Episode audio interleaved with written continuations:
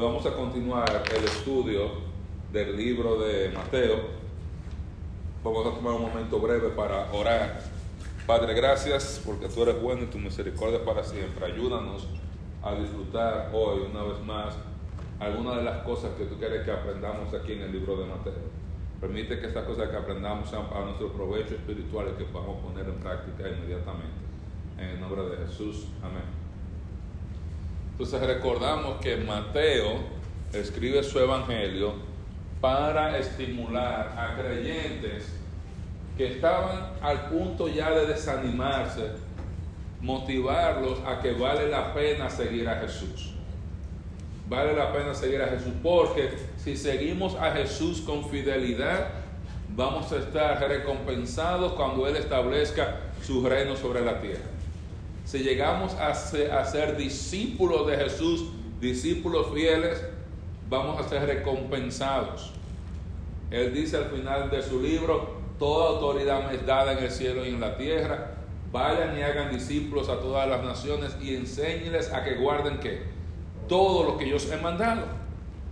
Y cuando ahí dice todo, ¿usted sabe qué quiere decir? Todo lo que él ha mandado. Y Mateo va a explicar por qué vale la pena seguir a Jesús.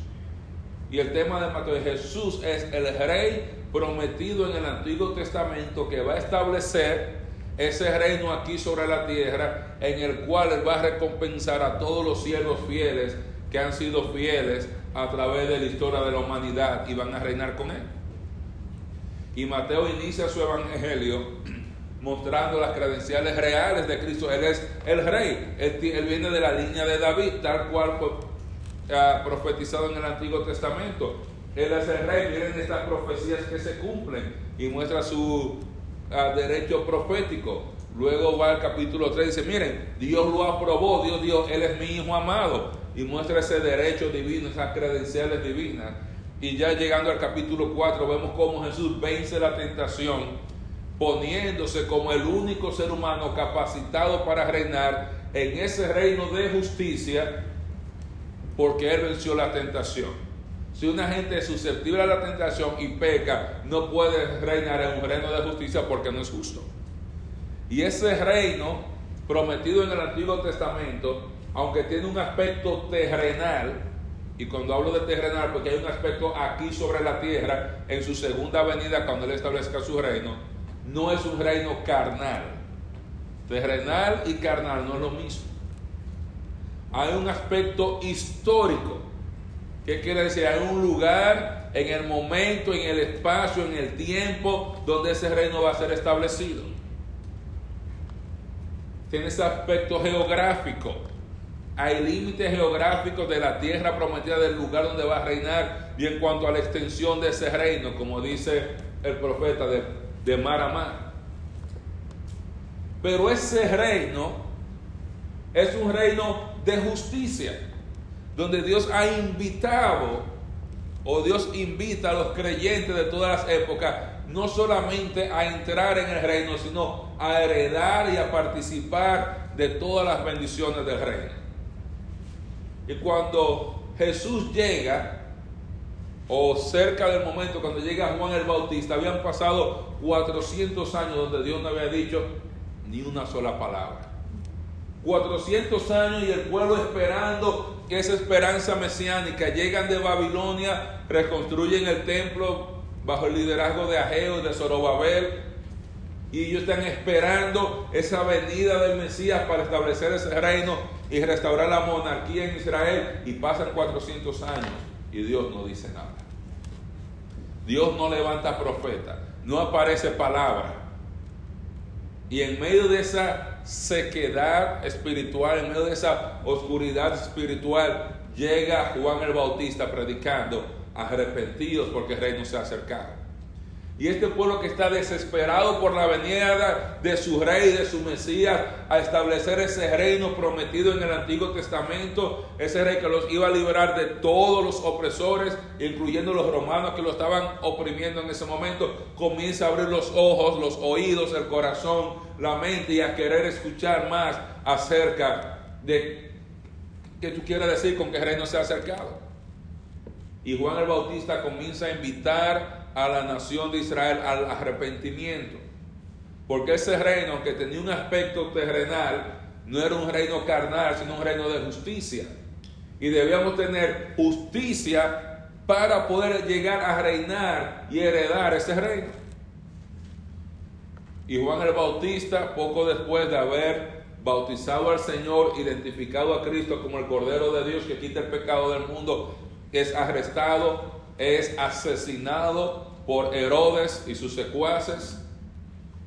Y Jesús, después de haber sido tentado en el desierto, sale predicando por toda Judea, por Galilea, predicando el mismo mensaje de Juan el Bautista.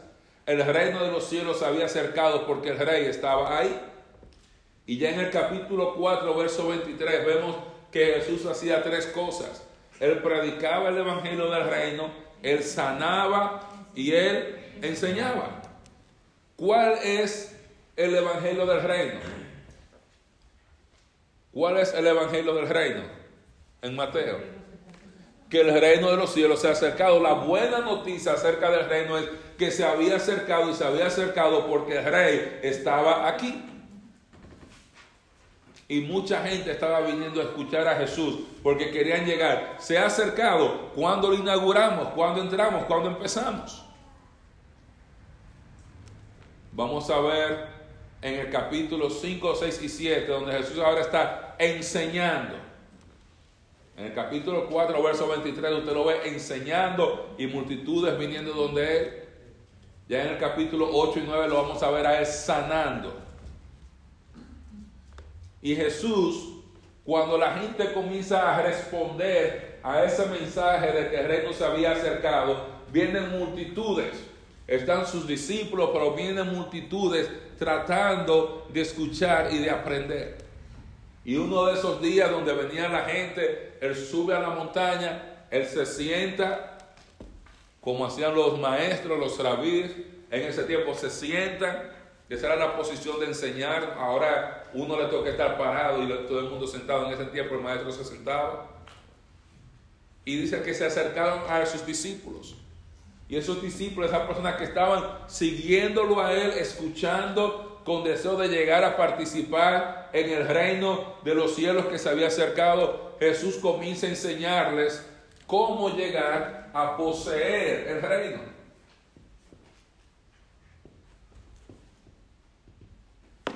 Y él les va a enseñar, no es lo mismo poseer el reino que entrar en el reino. Para entrar en el reino, ¿qué usted necesita? ¿Qué usted necesita? Usted necesita creer. ¿De qué otra manera usted puede decir eso? Usted necesita fe en Cristo. Fe en Jesús. como el Mesías Salvador, usted necesita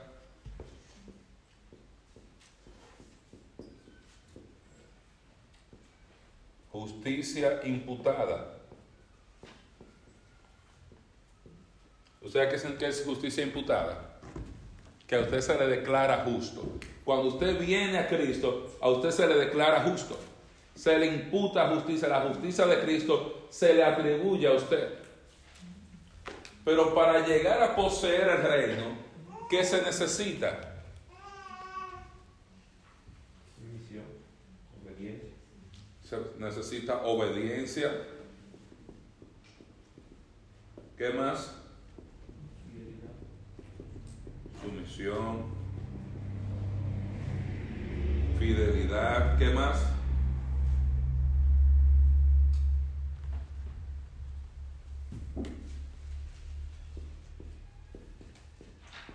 fe en Jesús como su Señor. No es lo mismo yo tener a Cristo como mi Salvador que como tenerlo como mi Señor. Como mi Salvador, Él me salva de la pena del pecado. Como mi Señor, yo me estoy sometiendo a Él y reconociéndolo como el jefe que tiene la autoridad en mi vida. Si usted quisiera ponerlo en otra, otras palabras, usted necesita justicia, experimentar o la justicia práctica, la justicia en la vida diaria. Entramos en el reino por nuestra fe en Jesús. Todos los creyentes de todas las épocas van a estar en el reino. ¿Sí o no? Sí. Incluyendo los creyentes que no son fieles. Hay personas que no se congregan y son salvos, que han aceptado a Cristo. ¿Van a estar en el reino? Sí. Hay gente que han aceptado a Cristo y no ofrendan. ¿Van a estar en el reino? Sí. Hay gente que han aceptado a Cristo como su Salvador y han puesto su fe en Jesús, pero no sirven, no ministran. ¿Van a estar en el reino? Sí. Pero entrar en el reino no es lo mismo que poseer el reino. Ellos van a estar ahí, pero los creyentes fieles que se someten al señorío de Cristo, que viven con fidelidad, que llegan a tener esa justicia experimental, van a llegar a poseer el reino. Y ese poseer significa van a ejercer autoridad.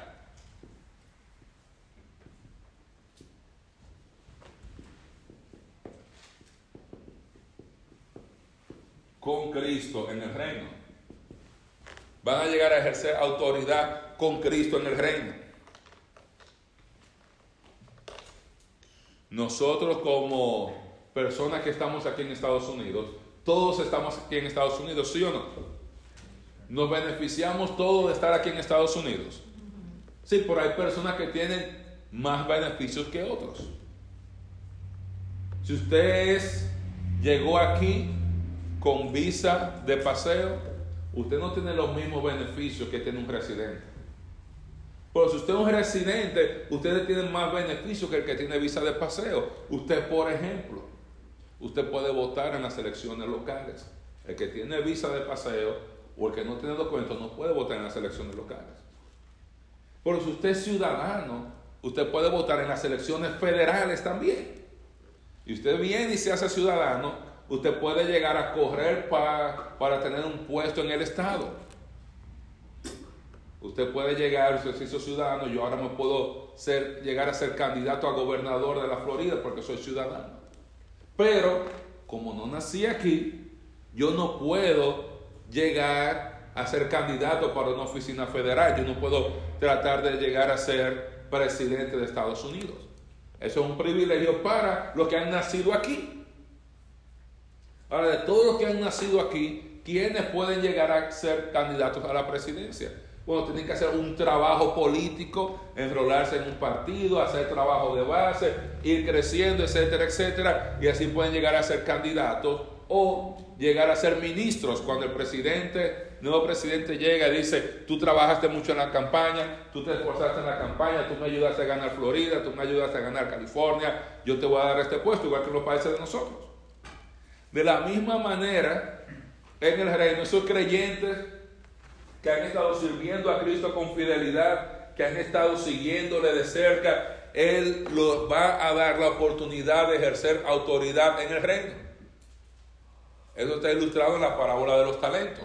A de 10 talentos le dijo, yo te voy a poner como sobre 10 ciudades. Tú vas a ejercer autoridad sobre 10 ciudades. ¿De acuerdo a qué? A su fidelidad. Y al de 5 talentos sobre 5 ciudades. Y al que escondió su talento, no lo puso sobre una ciudad. Dios, tú no fuiste fiel, le quitó el talento y se lo dio a que ha sido más fiel. Entonces Jesús comienza cómo llegar a poseer el reino, cómo llegar a reinar con Cristo, cómo llegar a ser, llegar a ejercer autoridad con Cristo. Y él comienza en el Sermón del Monte, en el capítulo 5, 6 y 7, a decirles qué es la verdadera justicia. ¿Cuál es la justicia necesaria que debe desarrollar un creyente para llegar a poseer el reino?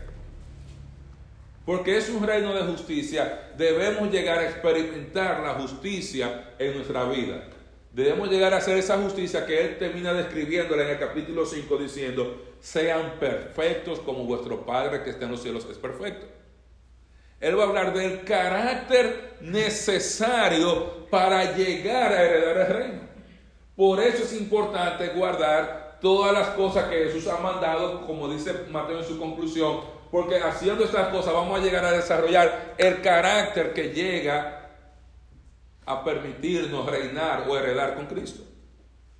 Y él comienza con las bienaventuranzas.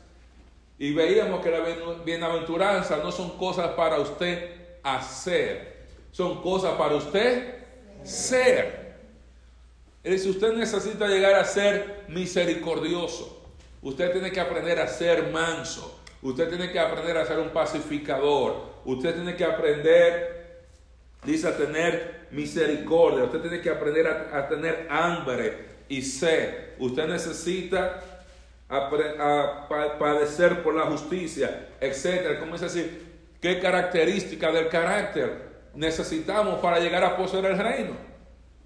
Y después de las bienaventuranzas, él habla de gozaos porque vuestro galardón es grande en los cielos. Luego él habla de cómo ese carácter cuando es desarrollado, llega a estar tan evidente que no hay manera de ocultar nuestras obras o nuestra actitud o nuestro carácter delante de Dios ni delante de los hombres. Dice, de la misma manera que una ciudad en la cima de una montaña usted no la puede esconder. Él no está preguntando, está, dando una declaración. Una ciudad en una montaña usted no la puede esconder. Dice de la misma manera, un cristiano que tiene una base de carácter fuerte, no va a poder, ese, ese carácter no se va a esconder, va a emanar la luz de Cristo. Y por eso él dice, la razón para la cual uno pone una luz es para que alumbre a todos. Usted no prende una luz para ponerla abajo de una silla o abajo de una mesa para que no alumbre a nadie. Entonces dice, el estímulo está, lleguen a desarrollar ese carácter y brille vuestra luz, brille vuestro carácter delante de los hombres, para que los hombres puedan entender que las obras que ustedes hacen vienen de un carácter santo que está reflejando la gloria de Cristo. Porque cuando yo obro, cuando yo tengo una conducta, aunque sea correcta, cuando no viene del corazón correcto, no lleva gloria al Señor. Los inconversos son bastante inteligentes para saber. Son bastante inteligentes. Ellos se dan cuenta cuando usted y yo estamos haciendo algo, no para la gloria de Dios, sino para la gloria nuestra. El inconverso se da cuenta. Y por eso si ustedes son la sal. Y si ustedes pierden la habilidad de salar la tierra, ¿para qué sirven? No estoy diciendo que dejan de ser sal, dejan de ser una sal útil, estirada no tiene ningún valor. De la misma manera el cristiano que no desarrolla carácter no tiene valor para el reino. No es un cristiano que va a ejercer ninguna función en el reino. De la misma manera que una sal que pierde su sabor no tiene ninguna función en la casa, sino que es tirada a la calle. Y viene el estímulo a desarrollar ese carácter. Y Jesús pasa a clarificar cómo llegar a desarrollar ese carácter. Y él va a decir, la manera de desarrollar un carácter recompensable es someterse a la palabra de Dios de principio a fin. Dice, yo no vine a abrogar la ley, yo vine a cumplirla. Yo les digo que ni una J ni una tilde va a pasar.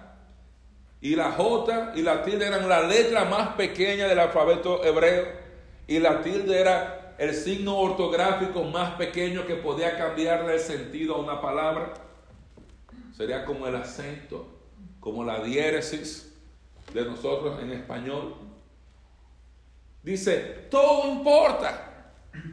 Tú no puedes llegar a tener una justicia escogiendo que yo obedezco estos mandamientos y estos no. El cristiano tiene que ser íntegro en su totalidad en cuanto a su creencia y su vida de yo debo estar sometido a la palabra 100%. Incluso Jesús dice, el que enseña estos mandamientos y no los hace, dice, va a ser llamado como? Va a ser llamado muy pequeño. Esa es la parte que me asusta. Que cuando me digan marenito, la gente sepa por qué me dicen marenito, no es de cariño, es porque enseñaba y no hacía. Dice, pero el que los enseña y los hace va a ser llamado que grande. O sea, los dos están en el reino. Lo único que a uno le llaman José el grande y a otro le llaman José el pequeño. A uno le llaman William el grande y a otro le dicen William el pequeño. A uno le llaman Alejandro el grande y a otro le llaman Alejandro el pequeño. Dependiendo su fidelidad. Y está diciendo, toda la Biblia hay que obedecerla. Todos los mandamientos, desde el más grande hasta el más pequeño. Porque para muchos de nosotros, justicia es yo no mato, yo no bebo, yo no fumo, yo no uso droga, ya yo soy santo. Y si así todos nosotros fuéramos santos, deberíamos cerrar la puerta de la iglesia e irnos. Pero Jesús comienza a hablar de que esa justicia viene del sometimiento total a la palabra y no solamente una justicia externa, porque cuando Dios va a evaluar nuestra justicia, Dios no solamente está evaluando nuestra conducta, Él está evaluando también nuestro carácter y la razón de ser de nuestra conducta. Y Él dice inmediatamente que la mejor manera de tú mostrar tu madurez espiritual, tu justicia, es en tus relaciones. La manera de tú mostrar tu justicia es en tus relaciones. Y él menciona varios grupos. Primero menciona si tú vas a la iglesia, si tú vas al culto, si tú vas a la celebración y vas al altar y tú te acuerdas de que tu hermano tiene algo contra ti, dice, ve y arréglate con tu hermano. Si lo pasáramos a tiempos modernos, tus relaciones en la iglesia o en la congregación, no había iglesia en ese tiempo, en la congregación, tú tienes que aprender a reconciliarte con tu hermano. Porque si tú estás en pleito, si tú estás peleado, si tú estás enojado con tu hermano, dice, no hay justicia ahí. No hay justicia ahí. Jesús le dice inmediatamente, tienes que ir y arreglarte con tu hermano, porque si no, te van a meter a la cárcel hasta que pagues el último cuadrante. Diciendo, va a haber consecuencias para el hermano que se rehúsa a perdonar a su hermano. Dice, no va a ser recompensado. El que está en la cárcel no está siendo recompensado, está hablando de pérdida de recompensa hasta todas las recompensas que va a perder por no perdonar a su hermano. Y por eso, si tú estás enojado con tu hermano, dice, dice, oíste que fue dicho que no matarás, pero yo te digo, ni siquiera te enojes. El asesinato viene por causa de qué?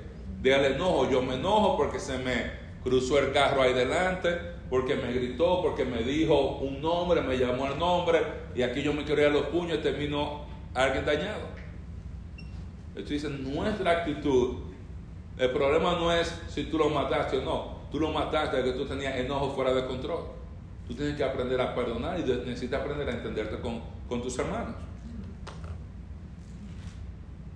Entonces él comienza hablando de esto, con tus hermanos, en la congregación.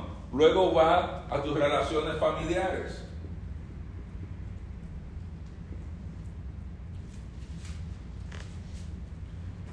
Va a hablar del divorcio y del adulterio.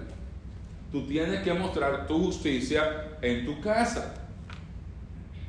Si yo estoy viendo a una mujer que no es mi esposa para codiciarla, para desearla sexualmente, eso es adulterio. Y cuando es su esposa, quiere decir su esposa, no su novia. Porque a veces no, que es mi novia, no que es mi novio, no. Igual dice, cuando habla acerca del divorcio, tú tienes que mostrar justicia en tus relaciones, en tus relaciones familiares. Y ahí quedamos. Hablaba de, del adulterio. Dice, te va a traer problemas, tú te vas a divorciar, pero mira las consecuencias que trae. Y Jesús le hace una advertencia mientras va a través de, de estos ejemplos que él da. Y es la advertencia acerca de ser castigado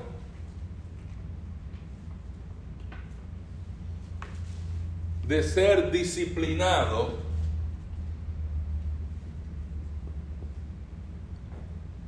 por la falta de justicia.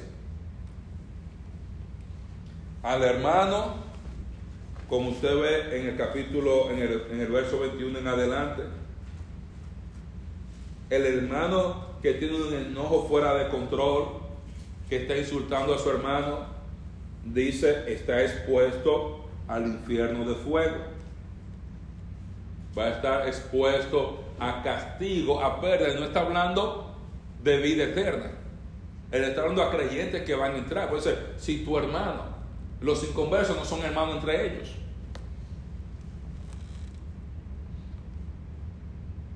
Al hermano que no se quiere poner de acuerdo con su otro hermano, no quiere perdonar, habrá de echarlo en la cárcel.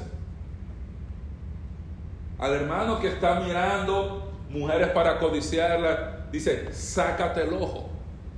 Mejor entrar en el reino con un solo ojo que a que te tiren con el cuerpo entero al infierno.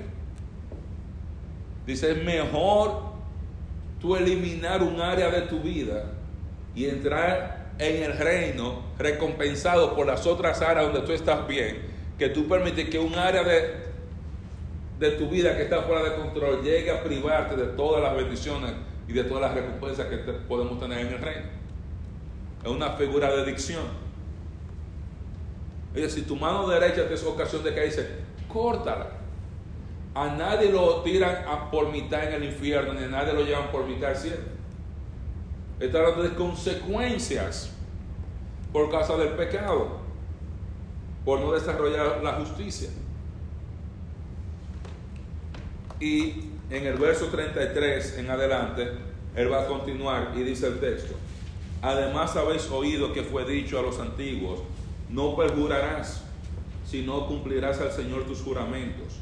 Pero yo os digo, no juréis en ninguna manera, ni por el cielo porque es el trono de Dios, ni por la tierra porque es el estrado de sus pies, ni por Jerusalén porque es la ciudad del gran rey, ni por, ni por tu cabeza jurarás, porque no puedes hacer blanco o negro un solo cabello.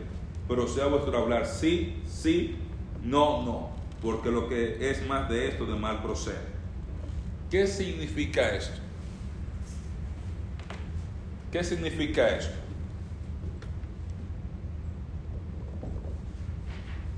¿Algún hermano quiere aventurarse a Michelle Alejandra? Que uno tiene que ser una persona de palabra que si dice que va a hacer algo, hacerlo. Dice Alex que uno tiene que ser una persona de palabra, que si yo digo que voy a hacer algo, yo debo hacerlo. ¿Alguien más? Muy bien, Alex. ¿Qué es jurar? ¿Qué es jurar?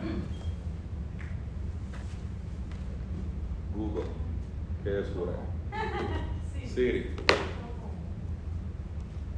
siéntase en la libertad. Eh, ¿Qué es jurar, hermana Marisol?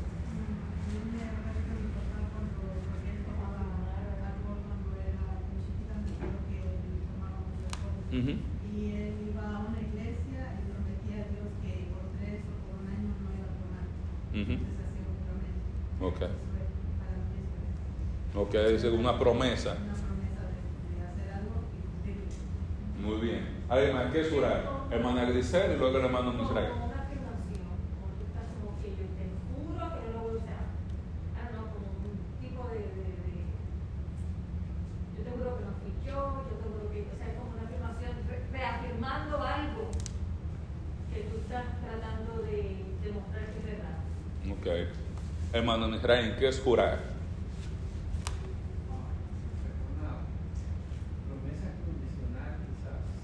Dice una promesa condicional. Como si alguien más, ¿quién se anima? ¿Qué es jurar?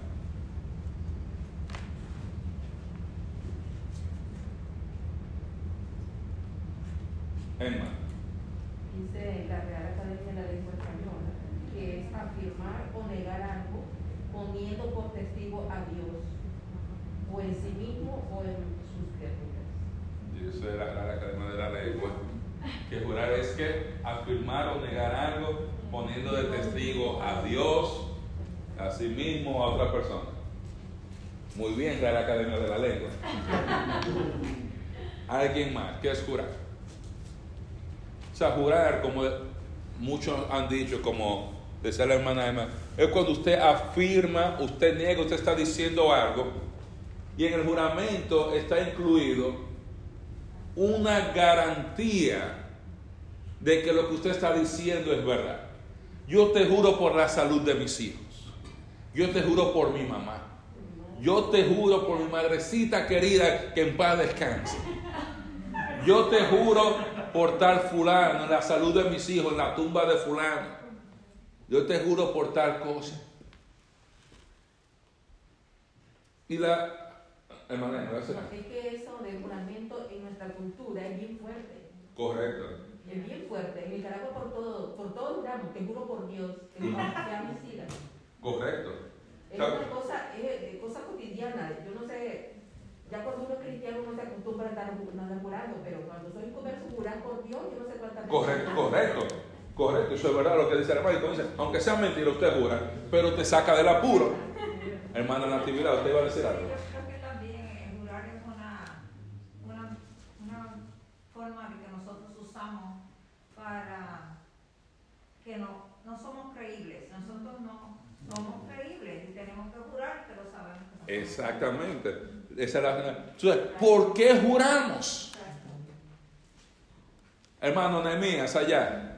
Bueno, a veces juramos y asegurando y podemos ser hasta mentirosos nosotros. Porque hay pasajes en la Biblia, no jurarás ni tomarás el nombre de Dios en vano, no jurarás en vano, porque jurar, a veces jura uno en vano, no está uno afirmando una verdad, sino quiere que la otra persona crea la mentira con un juramento de la otra persona. Correcto, correcto. Entonces viene la pregunta, ¿por qué juramos? ¿Por qué jura la gente?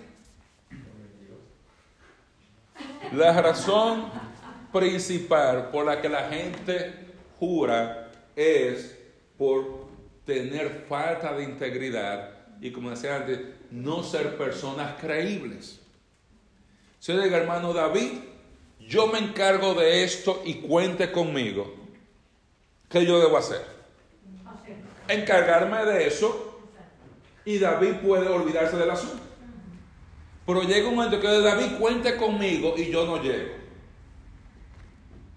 Y dice David, hermano, pues yo creía que usted iba a hacer eso y que usted iba a estar encargado de los hombres. ¿Qué pasó? No, hermano, es que usted sabe. Y comienzo ahí. Cuando David vuelve y me dice, hermano, hermano, cuente conmigo. No, pero varón, dígame la verdad, mejor no me diga. Hermano, ahí yo, porque carezco de integridad, yo no puedo decirle, cuente conmigo. Ahora tengo que ofrecer una garantía a David. Si yo no lo hago, es más, yo te voy a dar tal cosa o comienzo a jurar. Yo te pago mañana.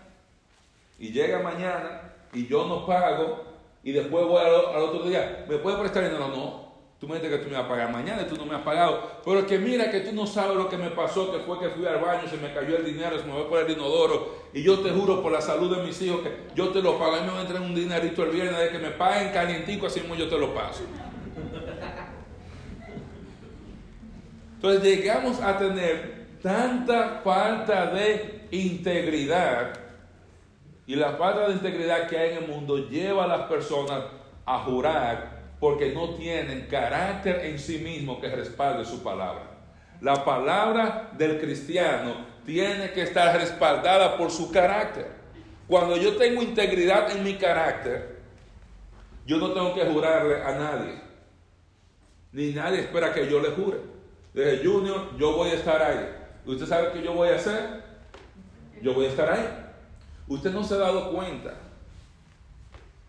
cómo, cuánto trabajo nos da que algo se dé. ¿Por qué? Junior, ¿tú puedes hacer esto el domingo? Sí. Y después tienes que testear por ocho semanas, toda la semana. Acuérdate que a ti te toca esto. Y acuérdate que a ti te... Y acuérdate, porque las personas no tienen integridad, no tenemos el carácter, nos comprometemos irresponsablemente, actuamos sin responsabilidad ante nuestro compromiso. Y ya usted, para que usted cumpla su palabra, hay que caerle atrás. Y cuando vienen las consecuencias negativas de la falta de carácter no cumplidor, yo te juro y que por favor y que yo te prometo y que tal cosa. Todavía dice, Jesús está diciendo, el creyente tiene que desarrollar un carácter ante su comunidad, ante la gente que los rodea, que cuando yo digo sí, cuente conmigo, la gente que sabe, sí, yo puedo contar con él. Que si yo digo, yo voy a estar allá mañana a las 8, que mañana a las 7 y 50 yo voy a estar allá. Que si yo digo, yo voy a, cooperar en esto, yo voy a cooperar. Si yo digo, yo voy, yo voy. Si yo digo, ven, yo voy a estar aquí. Dice, esa es la justicia que puede ser recompensable, porque Cristo está buscando creyentes confiables para Él encargarles el reino. Él no le va a encargar el reino a un creyente irresponsable. ¿Por qué se lo va a encargar? Yo estoy buscando a alguien que quiera poseer el reino. Pero alguien que cuando me diga sí, yo sé que sí. Y cuando me diga que no, es que no. Dice, ¿por qué tú no debes jurar? Porque tú no tienes la habilidad. Tú no puedes jurar por el cielo porque no es tuyo. Ni la tierra es tuya. Ni siquiera por tu cabeza porque tú no tienes la habilidad de que te crezca un cabello más largo ni más corto, ni hacerte un negro o un blanco. Tu sí tiene que ser sí, tu no tiene que ser no. Pero para que tu sí sea sí, tu no sea no, tú tienes que aprender a cumplir todas las cosas a las cuales tú te comprometes de manera consistente, día tras día, año por año, de manera que todo el mundo sabe que tú eres un hombre o una mujer confiable. Yo le doy muchas gracias a Dios por tener a Ángel como compañero de ministerio. En los años que tengo con Ángel como compañero del ministerio, nunca he tenido que caerle a Ángel atrás para nada. Ángel, hiciste la corporación. Ángel, hiciste los taxis. No tengo. Porque hace muchísimos años Ángel dijo, yo lo voy a hacer y todavía lo está haciendo. ¿Quién ha llamado a Ángel para verificar si llevó el dinero al banco? ¿Quién ha llamado a Ángel para ver si ha, ha hecho su parte? No. Porque cuando Ángel dice, yo me encargo, ¿sabe qué pasa? Él se encarga. Ya usted duerme tranquilo. Esa es de esa carga que usted la tira y usted la deja ahí mismo tirada, porque ya Ángel dijo que se iba a encargar. Eso se llama integridad. Y así que el cristiano y el creyente se gana el respeto de su comunidad. Entonces es mejor, es mejor como creyente, si usted no puede, que usted diga, no, yo no puedo. O no, yo no quiero. Que usted dice, sí hermano, cuente conmigo. Y llega el día, hermano, yo no voy a poder llegar. Yo recuerdo el día de mi boda. Tenía un famoso amigo que iba a encargarse de la foto, de buscar la cámara y todo. Como dos horas antes de la boda me manda un mensaje que no, que no puede llegar. Voy yo a casarme, no tengo cámara, no tengo nada. Tuve yo que salir a otra ciudad a 45 minutos. Yo llegué tarde a mi boda por eso. Albanelli lista para casarse, yo todavía buscando una cámara para tirarme una foto. Eso, significa estar en malar, hermano, que no tenía cómo pagar una gente para que me pudiera hacer el video profesional. Pero una persona que no tiene integridad. No tiene integridad. Entonces, ¿cómo el cristiano desarrolla, qué dice que debe ser el cristiano? el cristiano debe ser alguien confiable. Un creyente maduro es un creyente confiable.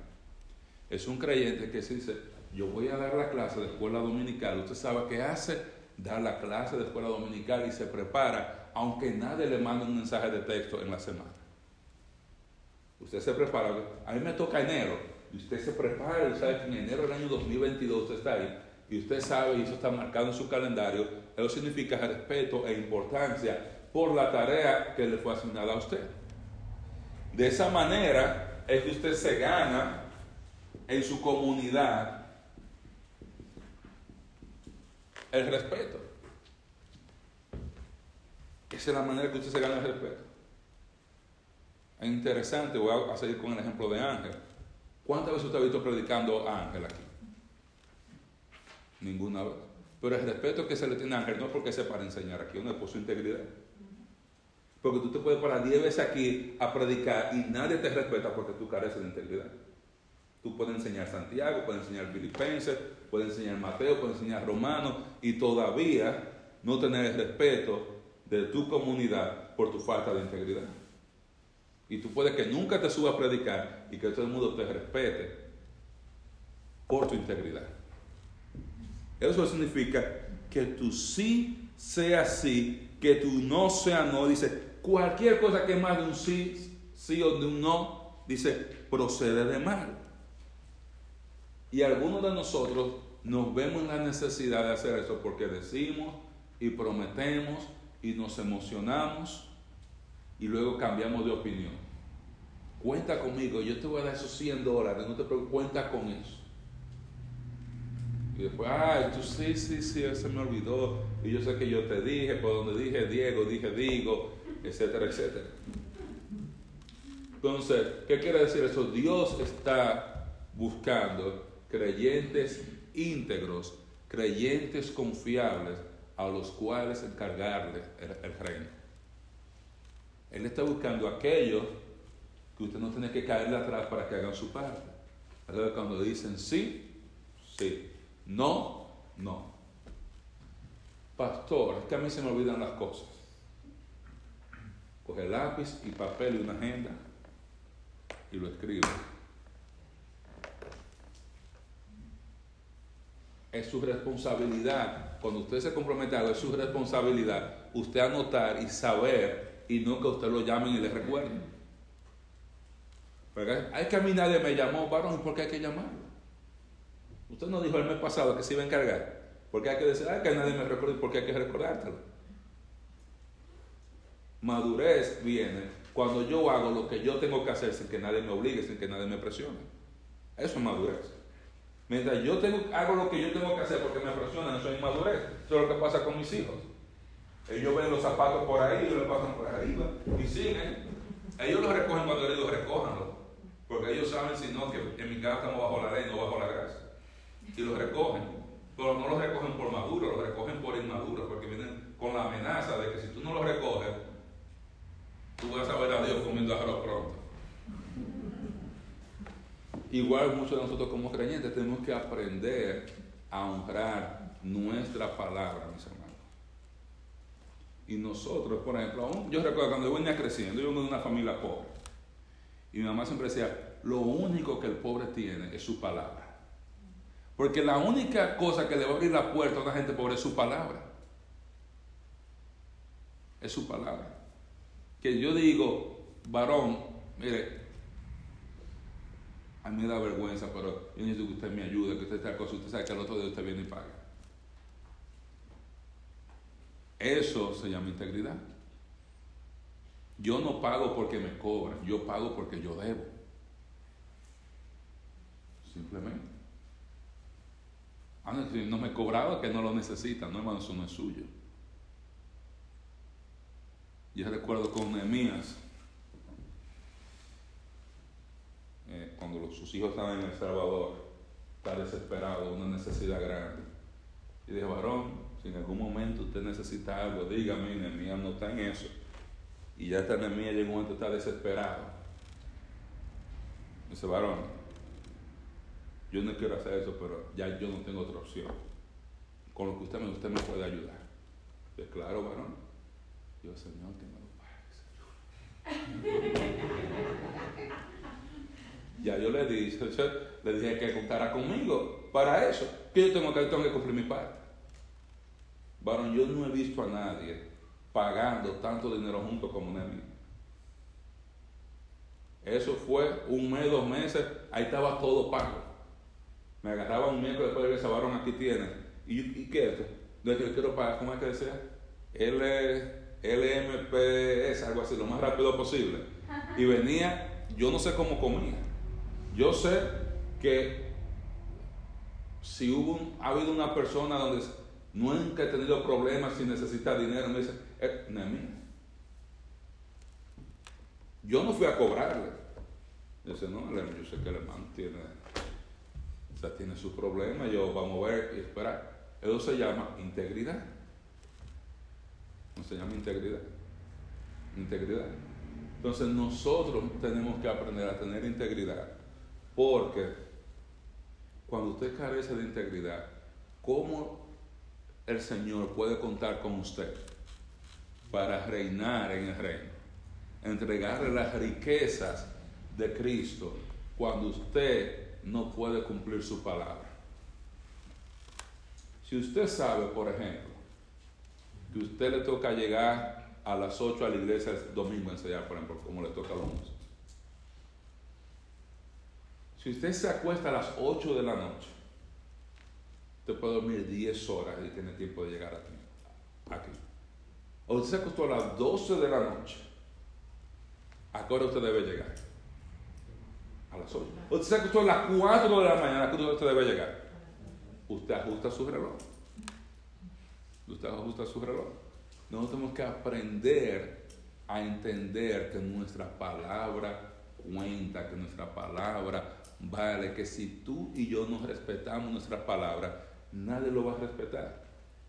No la van a respetar tus hijos, no la van a respetar tus vecinos, no la van a respetar la iglesia, pero tampoco el Señor te va a confiar a ti. Lo más si tú no eres fiel en lo poco. Si tú no eres fiel en lo poco. Tenemos que aprender con nuestros sí, sí, así. Cuando yo digo, yo voy a limpiar la iglesia, ¿sabe qué usted hace? Usted la limpia, aunque nadie, aunque nadie la llame, nadie, ya se habló. Ya se habló. El creyente tiene que aprender a tener integridad. Eso es importante en tus relaciones, en tu comunidad. Tú quieres ser un líder espiritual, tienes que aprender a tener palabra. Tienes que aprender a tener palabra. Cuando digo palabra es tener integridad, no tener palabra en el púlpito. Porque todos queremos subirnos en el púlpito y enseñar y decirle a otros qué hacer y hacer lo que nos da la gana.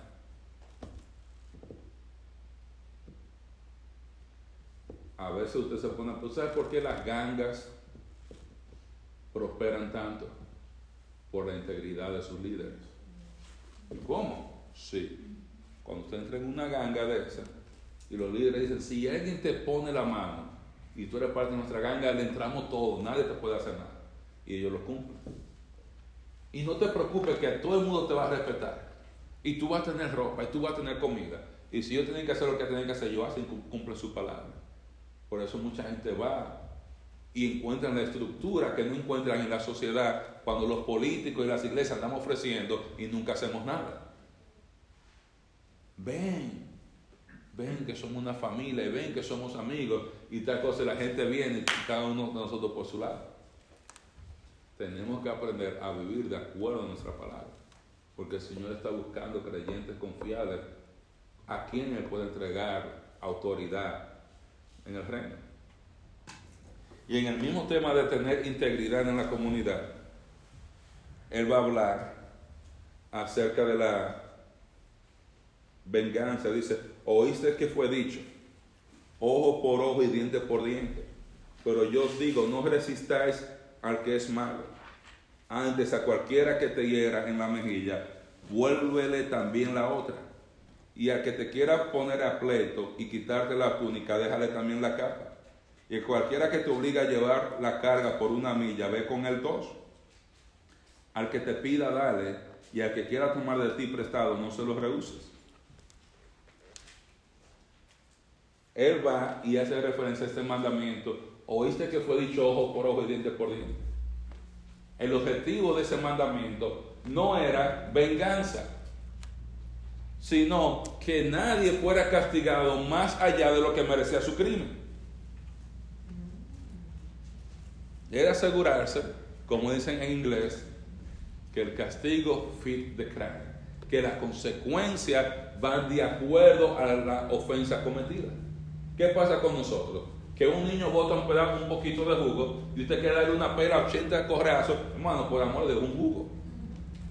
Dele una servilleta y que lo limpie. No hay que darle golpe por eso. Una gente se le mete en el medio y usted le grita mala palabra, le menciona a su madre, le saca la pistola. O sea, usted está sacando de proporción eso.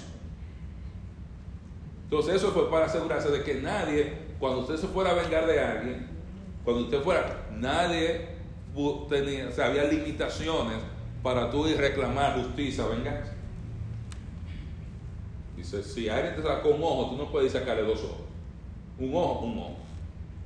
Un diente, un diente. Tú no puedes ir que romperle la boca. Es uno. Si le rompe dos, ya tú te enfaltas. Entonces, ¿qué quiere decir? Oye, me sacó un diente. ¿Cómo yo le quito un solo diente a ese? Entonces Jesús está diciendo, mira, no solamente hay que tener integridad, pero si tenemos, si queremos llegar a poseer el reino, hay algo a lo cual tú y yo tenemos que renunciar, y es a nuestro derecho a vengarnos nosotros mismos. Eso es un derecho que ninguna persona que se quede con él va a heredar el reino. Porque si yo confío en, en el rey, yo debo confiar en que el rey me va a hacer justicia.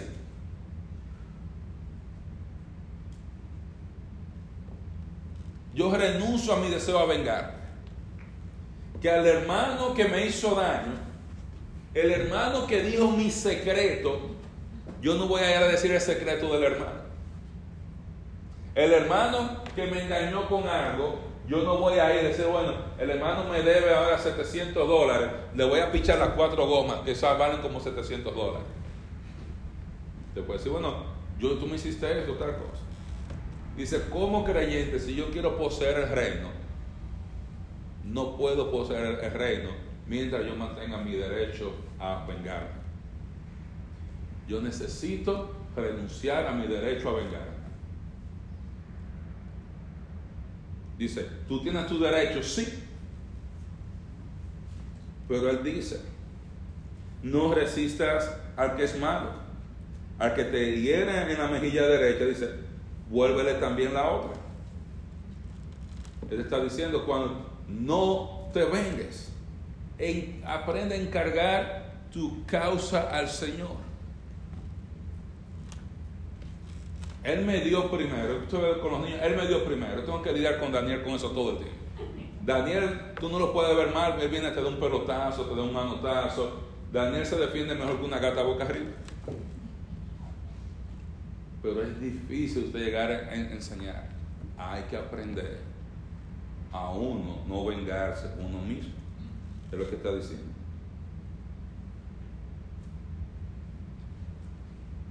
Y él complementa diciendo más adelante, tú oíste que fue dicho, amarás a tu prójimo y abo- aborrecerás a, tus enemigos. Dice, pero yo les voy a decir, amen a sus enemigos y bendigan a los que los maldicen, hagan bien a los que os aborrecen y oren por los que los ultrajan y persiguen. ¿Para qué?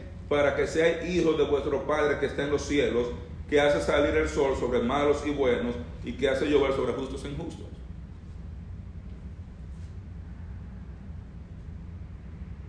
Tú tienes la opción, ese enemigo que te golpea en la mejilla y eso, tú venir y golpearlo para atrás y decir, yo odio a ese, yo voy a amar a, a mi grupito, yo amo solamente a los hermanos que están bien conmigo o a este grupo.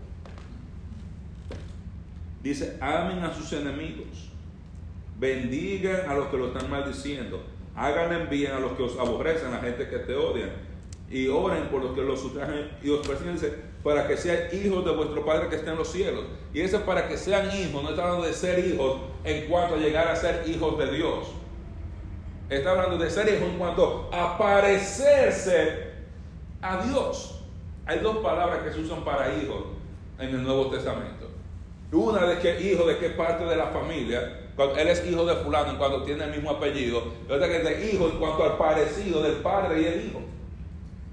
Por eso cuando habla de que nosotros somos hijos de Dios, no es la misma palabra de cuando habla de Jesús como el Hijo de Dios. Dice, para que seáis hijos de vuestro Padre, para que lleguen a ser hijos parecidos a su Padre que está en el cielo, que aunque Él está en el cielo y Él puede disciplinar, vengarse de todo el mundo, Él deja que el sol salga sobre malos y buenos. Él no dice, fulano no oró ayer, a él no le va a salir el sol. Y fulano, aquella sí oró, aquella sí. No es bendice, deja que el sol salga sobre buenos y malos. ¿Por qué? Porque Él es amor. Él ama a todo el mundo. Dice, así mismo nosotros. De la misma manera que Dios bendice a malos y buenos, nosotros tenemos que aprender a orar por nuestros amigos y también por nuestros enemigos y renunciar a nuestro deseo de venganza. Es difícil orar y planificar, y planificar la venganza al mismo tiempo. Se puede planificar como vengarse de una persona y orar por, por beneficiar a esa persona al mismo tiempo, no. Y eso es la razón. Si tú amas a los que te aman, ¿qué recompensa? Mira, te van a recompensar, pero ¿qué te van a dar? Porque los impíos hacen eso, los narcotraficantes hacen eso, a los que lo aman, ellos lo aman. Los inconversos hacen lo mismo, a los que lo aman, lo aman. Cuando yo solamente amo a los que me aman, yo me estoy comportando como un inconverso. Yo me estoy comportando como un hijo de Dios cuando yo amo, no solamente al que me ama, sino yo amo también al hermano, al que no me sirve, a la persona que me aborrece, a la persona que me hace la vida imposible en el trabajo. Yo también lo amo, yo oro por esa persona y yo le hago bien. Dice, no hacen lo mismo los publicanos. Si ustedes saludan solamente a vuestros hermanos, dice, ¿qué hacéis de más? ¿Qué, ustedes hacen diferente a ellos? Dicen, eso es lo que hacen los gentiles. Dice, sé pues vosotros perfectos como vuestro Padre que está en los cielos es perfecto. Esta es la justicia. Que el estándar de la justicia del reino es Dios mismo, es la perfección de Dios. Yo debo ser perfecto en conducta, yo debo ser perfecto en mi carácter, yo debo ser perfecto en mis intenciones. Es mucho más fácil tú insultar a alguien, tú vengarte de alguien cuando tú tienes un enojo fuera de control. Pues además es difícil tener un enojo fuera de control cuando tú desarrollas un corazón que ama a todo el mundo. Cuando tú amas, el enojo se baja. Pero es más fácil enojarse, salirse con enojado cuando no estamos amando a una persona. El estándar de la justicia es Dios mismo. Es ser perfecto como vuestro Padre que está en los cielos es perfecto. Es no decir, no, es que tú veías a Junior y Junior hacía esto, pero yo no. Hermano, si es el estándar de justicia suyo, usted está frito. No es que Junior no es justo. Es que él no es el estándar. Sí puede usted ver pastor así, pero el pastor hace, si el pastor lo hace, yo lo hago, El estándar de justicia no soy yo. El estándar de la justicia es Dios. A usted no lo van a juzgar de que aquí está Marino, vamos a medir usted. No, no, lo van a medir con las reglas de Cristo. Con las reglas de Cristo. Entonces yo debo asegurarme de tener una conducta y un carácter perfecto, tal cual nuestro Padre que está en los cielos es perfecto. Eso es que mi corazón mis, intenciones deben llegar a ser puras, santas, delante de Dios. Es interesante que usted ve tantas veces en la Biblia, se habla de saludados unos a otros con un ósculo santo, con un beso santo. Y es interesante ver cuántas limitaciones se han puesto en las iglesias a través del tiempo con el asunto del beso santo, porque pareciera que, ver que algunos besos como que no son muy santos. Entonces ya usted anda como medio chivo, de que si los hermanos son a sola de beso y un abrazo, ya usted anda como, no sé, no sé. Pero porque hemos llegado a tener un corazón tan perverso y el ladrón juzga todo por su condición. Y llegamos a estar ya con tanta maldad que hay en el mundo porque hay falta de integridad. Nosotros si queremos llegar a poseer el reino debemos llegar a ser hombres y mujeres de carácter. Hombres y mujeres con un carácter santo. Que mostramos santidad como yo me relaciono con mis hermanos. Que cuando mi hermano me daña, me ofende, yo no le respondo con daño y con ofensa, yo le respondo con amor. Si mi hermano me, hiere, yo lo perdono. Si me hiere de nuevo, lo perdono de nuevo. Si me hiere de nuevo, lo sigo perdonando.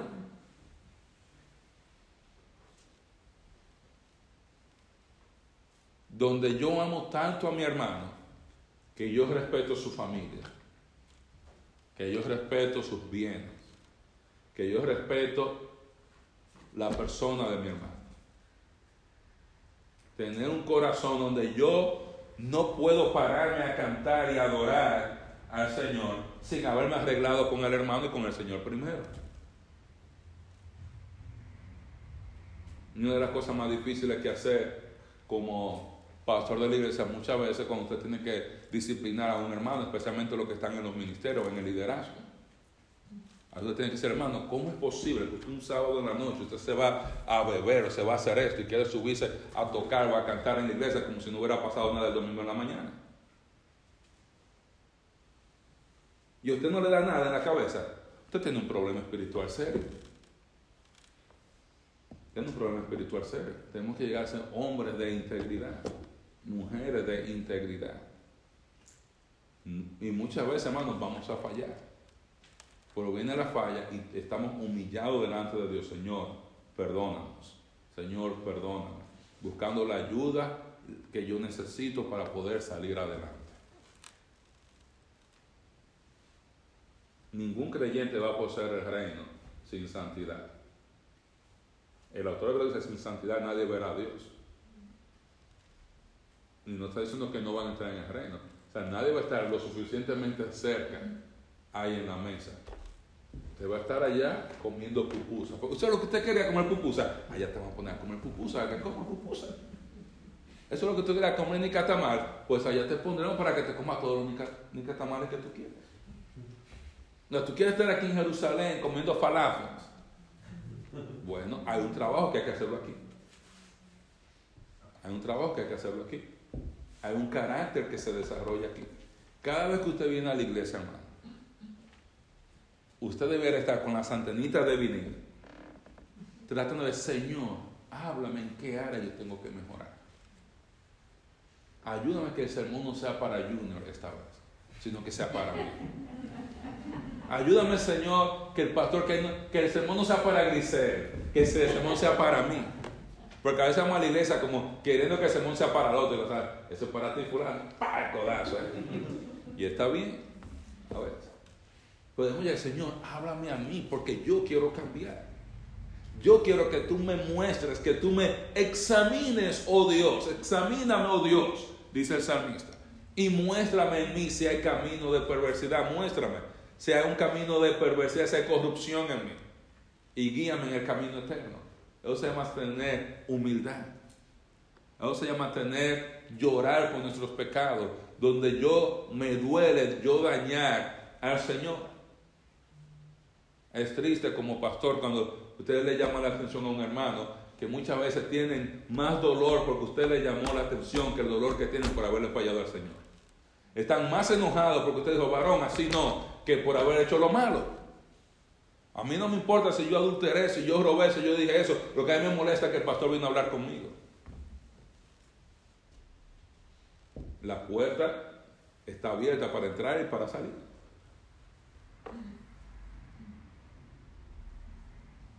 Porque carecemos, nos amamos más a nosotros mismos. Amamos más nuestra reputación. Amamos más lo que la gente piensa de nosotros que lo que amamos al Señor. Mientras la gente piensa que está bien, a mí no me importa si yo estoy mal, porque la gente piensa que estoy bien. Por si la gente se entera que estoy mal, ya yo estoy enojado con el hermano que dijo que yo estaba mal, con el hermano que me llamó la atención porque yo estaba mal. Sin carácter, mis hermanos, nadie va a reinar con Cristo. Usted va a entrar ahí, algunos estaremos comiendo habichuelas con dulce en República Dominicana, o estaremos comiendo mofongo, pero le digo algo el, restaurante 5 estrellas va a estar en Downtown Jerusalén. Ahí es que cuando usted lee en la Biblia que todos los años las naciones van a adorar, cuando estemos allá usted va a desear que en la nación que usted esté le tocara ir 12 veces al año, porque usted está 12 veces allá en la casa del rey. Pero ninguno de nosotros, escuchadme bien, ninguno de nosotros va a estar más cerca del Señor en el reino de lo que usted está aquí en la tierra. Usted va a estar tan cerca del Señor en el reino como usted está cerca del Señor hoy. No se crea que si usted está hoy allá atrás, que mañana usted va a venir, no, no, aquí yo estoy sentado con mi pana. No, no, no, no, pana. Rey de reyes, Señor de señores. Él vino como siervo, pero él vino como rey. Él vino como un cordero, pero él vino como el león de Judá. En gloria, en majestad, sin ninguna relación con el pecado. Él viene a juzgar el pecado. Y como dice Pedro, es necesario que el juicio comience por la casa de Dios. Él viene a juzgar el pecado. Queremos llegar a poseer el reino, tenemos que desarrollar ese carácter. Ese carácter. Y en nuestras relaciones que se va a mostrar nuestro carácter principalmente. ¿Cómo usted trata a los demás? ¿Me estoy vengando? ¿Estoy mintiendo? ¿Estoy cumpliendo? ¿Estoy perdonando? ¿Estoy pidiendo perdón? ¿Estoy honrando a mi esposa? En esa, nuestra relación vamos a mostrar cómo está nuestro carácter delante del Señor. Él no va a juzgar por eso. Amén. Dios bendiga su palabra.